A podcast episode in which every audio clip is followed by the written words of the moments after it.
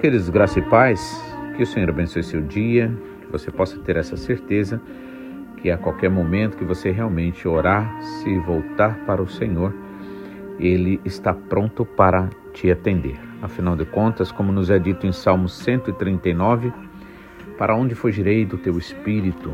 Pois se fizer, até mesmo se fizer a minha cama no mais profundo do abismo, ali tua mão estará comigo. Se disser de certo que as trevas me encobrirão, a luz e as trevas para o Senhor será a mesma coisa. Se fizer a minha cama no mais alto, ali também o Senhor estará, teu espírito estará lá comigo. Amém?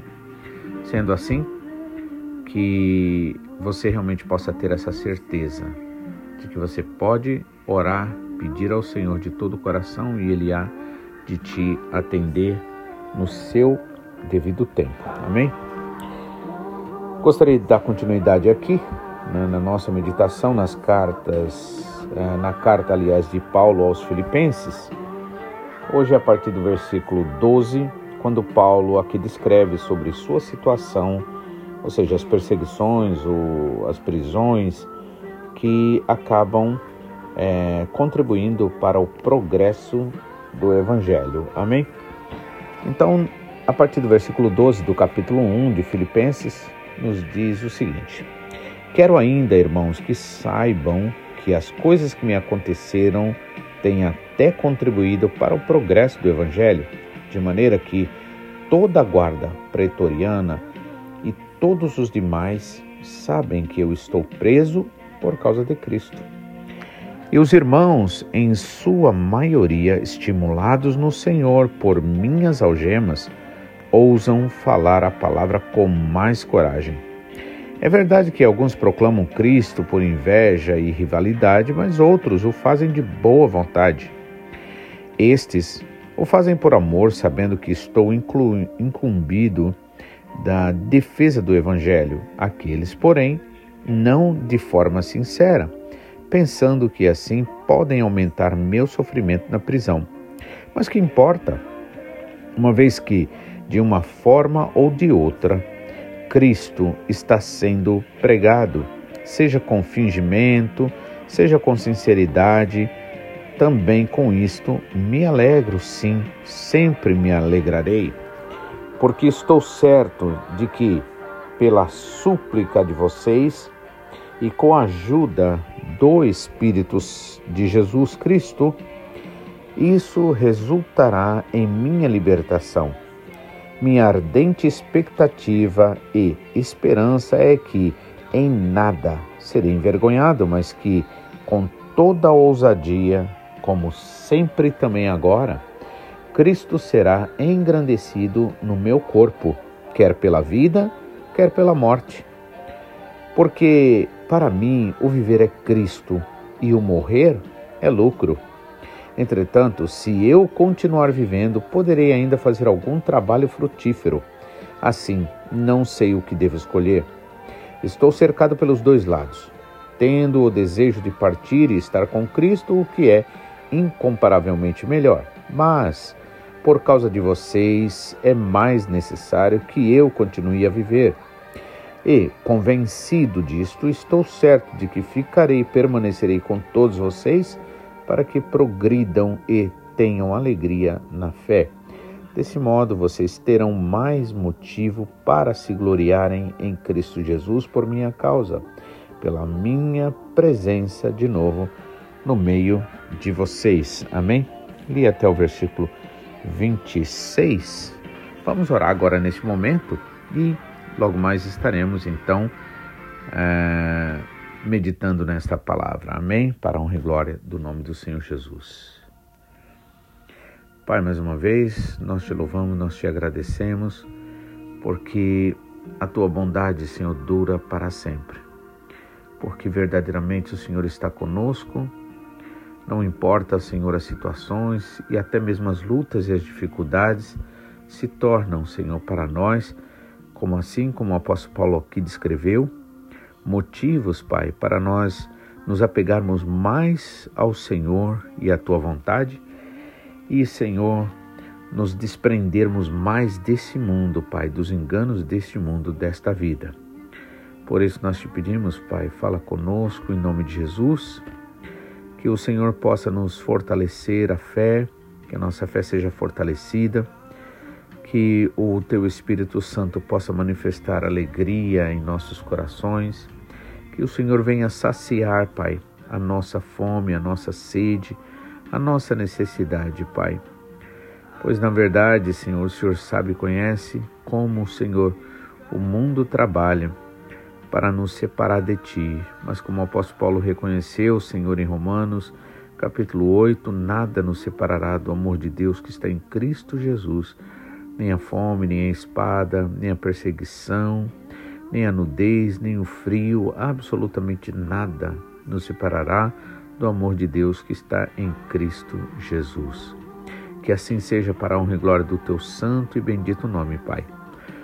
Também, Pai, te pedimos, venha nos lavar, nos purificar, nos santificar, Pai, perdoando-nos, Senhor, de todos os nossos pecados e iniquidades, assim como nós, em nome de Jesus, declaramos e sempre perdoados, em nome de Jesus, a todo e qualquer que nos deve em nome de Jesus nós oramos, te pedimos, fala conosco e enche-nos da tua graça, do teu Espírito Santo. É, é tudo que nós precisamos. E é em nome de Jesus que nós pedimos e aguardamos, Pai. Amém. Amém. Então, é, aqui no versículo, a partir do versículo 12, né? O apóstolo Paulo, então ele está relatando ali aos filipenses né, sobre o progresso do Evangelho. Nada alegra mais a vida de um verdadeiro seguidor de Jesus do que ver o reino de Deus sendo anunciado, né, sendo expandido. E é isso que toma conta do coração de Paulo. Então não tem tristeza, não tem perseguição, não tem problema, não tem nada, porque ele está realmente como nos é dito em Hebreus, olhando sempre para Jesus, autor e consumador da fé.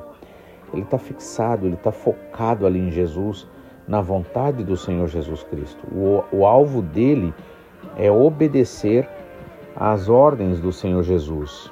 Né? Então, por isso, aqui ele começa a é, declarar né, no versículo 12: Quero ainda, irmãos, que saibam que as coisas que me aconteceram, né, é, tem até contribuído para o progresso do Evangelho. Né? E que coisas que aconteceram foram essas? As prisões, foram as perseguições, né? todos os sofrimentos que ele estava passando ali. É interessante, não é? Porque é, quantas vezes a gente tende a justificar o nosso esfriamento espiritual, né? o nosso afastamento da igreja, né, da comunhão da igreja por causa de um problema, por causa de outro, e ainda também por causa de alguma bênção, por exemplo, né? O que realmente jamais poderia acontecer, seja de um lado, seja do outro. Para Paulo, todo e qualquer motivo é motivo de adorar, é motivo de se entregar ao Senhor. E é por isso que nós precisamos realmente sempre fazer uma autoanálise. O que é que se passa lá dentro de nós? fazer sempre um autoexame, buscar um autoconhecimento mesmo, né, das estruturas de ideias, de pensamentos, de crenças que estão é, sendo base para as nossas atitudes. Né? Então, por exemplo, quando a Bíblia fala do fruto do Espírito, né, chama fruto por quê? Porque fruto é algo que não é forçado, é algo natural é algo que significa resultado de alguma coisa, né? Então, aqui os sofrimentos de Paulo, na verdade, não só é, é incapaz de, de, de, de tê-lo, de fazer a vontade do Senhor, como ainda acaba sendo inspiração para aqueles que né, estão sabendo né, e, e têm sido alimentados pela palavra né, ali do apóstolo Paulo. Então, eles assim, quero que vocês entendam que é, as coisas que têm acontecido né, têm contribuído para o progresso do Evangelho. Né? Então, progresso do Evangelho é a alegria de todo e qualquer verdadeiro seguidor de Jesus. Se você é, a sua, o seu desejo, a sua alegria é que esse Evangelho, que vidas possam ser alcançadas através desse Evangelho, porque onde esse Evangelho passa, onde esse Evangelho chega, quando se recebe de coração, mudanças e transformações acontecem de verdade. De maneira que toda a guarda pretoriana e todos os demais sabem que eu estou preso por causa de Cristo. Isso era uma glória, isso já era um testemunho para o apóstolo Paulo. Isso que é interessante, né? Ou seja, existem várias formas, Deus usa-nos com várias situações, com diferentes formas de evangelismo, né? De evangelizar, de espalhar essa palavra, de proclamar o evangelho. E para o apóstolo Paulo, né, e para muitos outros com certeza, né, acontecia ou pode acontecer dessa forma. Então ele diz: olha, toda a guarda pretoriana e todos os demais sabem que eu estou preso por causa de Cristo. Ou seja, em outras palavras, ele estava preso não porque ele cometeu crime contra a sociedade. Ele estava preso não porque ele matou alguém, né? não porque ele desrespeitou a autoridade. Ele estava preso porque ele amava Jesus e ele era fiel ao Senhor Jesus. Por isso que Jesus Cristo disse que viriam perseguições, que o mundo nos odiaria, porque nós não somos do mundo, né? E a preocupação que hoje nós devemos ter é que muitas vezes a gente vive uma vida tão tranquila no mundo.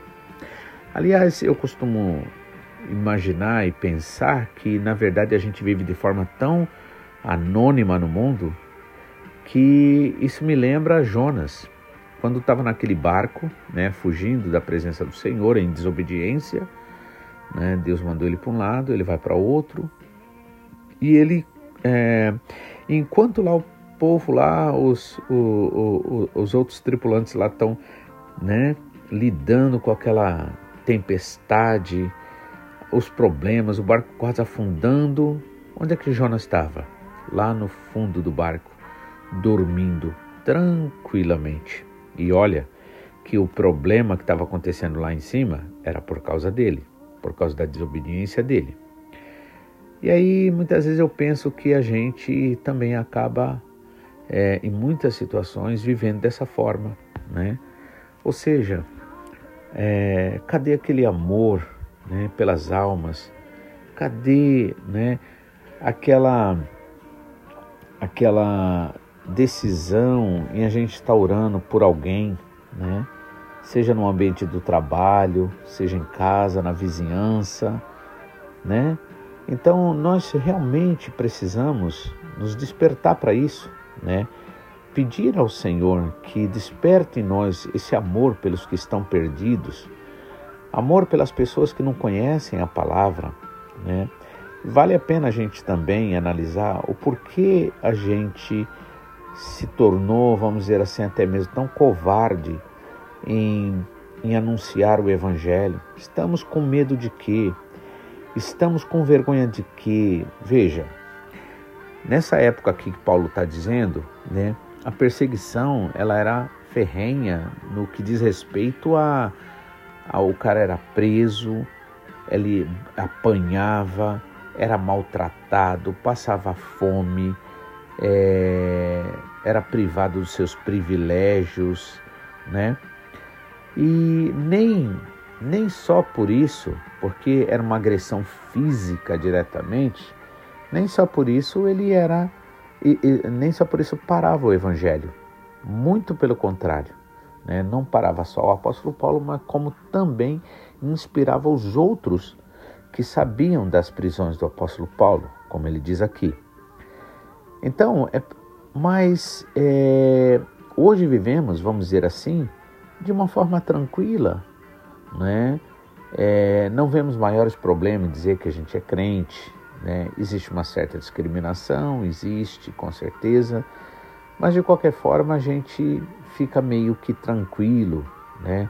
É bem aceito, não incomodamos ninguém, né? A luz do Senhor muitas vezes não chega a brilhar o suficiente na nossa vida para, por um lado, salvar uns e, por outro lado, incomodar outros, porque na verdade a luz faz as duas coisas, né? E é preciso a gente começar parar e pensar e pedir ao Senhor que nos renove, né? É igual nos é dito em Abacuque, por exemplo, acho que é capítulo 3, né? É, quando ele fala assim, é, reaviva né, a tua obra nos anos, né? Ou seja, no decorrer dos anos. Então, muitas vezes, é, a gente, é, nós estamos tão é, perdidos, nós estamos tão perdidos na nossa própria liberdade, nas nossas, nas nossas é, vontades, né? nos elogios ou na preocupação que nós temos em que as pessoas digam ou pensem de nós uma coisa ou outra.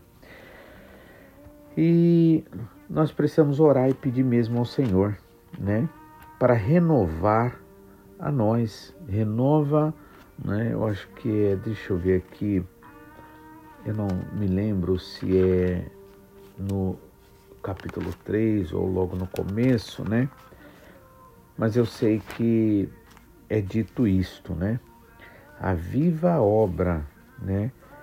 Através dos anos, né? No momento eu não não achando, mas isto eu sei que está, né? Ele ora pedindo ao Senhor que avive as obras, né? Dele é, no decorrer dos anos. Ah, achei, capítulo 3 mesmo, versículo é, versículo 2, por exemplo, ele diz assim: Senhor, tenho ouvido a tua fama e me sinto alarmado.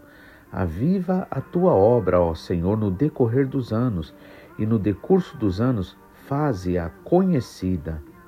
Na, e na tua ira, lembra-te da tua misericórdia, Senhor. Né? Então ele pede a renovação, e nós precisamos isso. Nosso pastor sempre tem nos falado que tudo que nós precisamos é verdadeiramente do Espírito Santo para que assim nós sejamos guiados pelo Espírito Santo.